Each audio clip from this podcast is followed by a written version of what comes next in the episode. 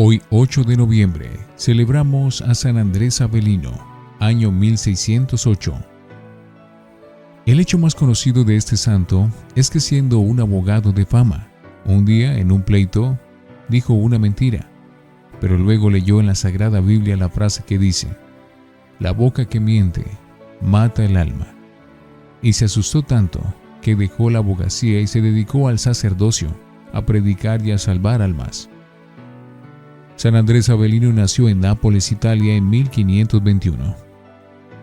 Entró en la comunidad de padres teatinos y allí dio tales muestras de sabiduría que fue nombrado maestro de novicios y superior.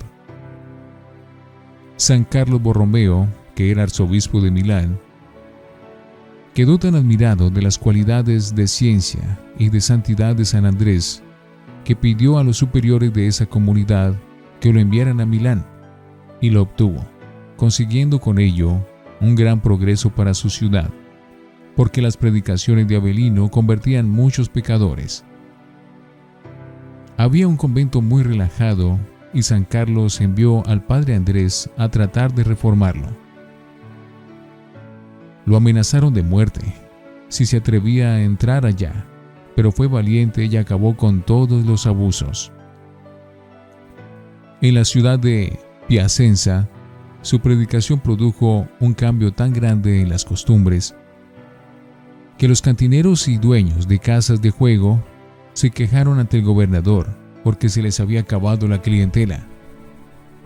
El gobernador llamó al santo para que le diera explicaciones y éste le habló tan hermosamente acerca de lo importante que es evitar el pecado y de salvar el alma que desde ese día la esposa del gobernador lo escogió como director espiritual. En su ciudad de Nápoles su predicación convertía a miles de pecadores, y él acompañaba sus palabras con admirables milagros y sanaciones. Otro dato curioso, San Andrés Avelino murió a la edad de 80 años en noviembre de 1608, y murió en el preciso momento en que empezaba la Santa Misa. Al hacer la señal de la cruz para comenzar la celebración, cayó muerto de un ataque de apoplejía.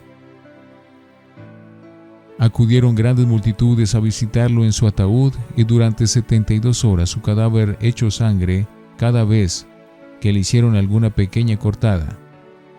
Esa sangre la recogieron en frascos y cuatro años después empezó a hervir en el aniversario de su muerte. Que Dios, que es tan bueno y tan generoso, nos envíe muchos predicadores que como San Andrés Avelino, conviertan a los pecadores que asistan a sus sermones. Quien renuncia a algo importante por amor a mí, recibirá cien veces más.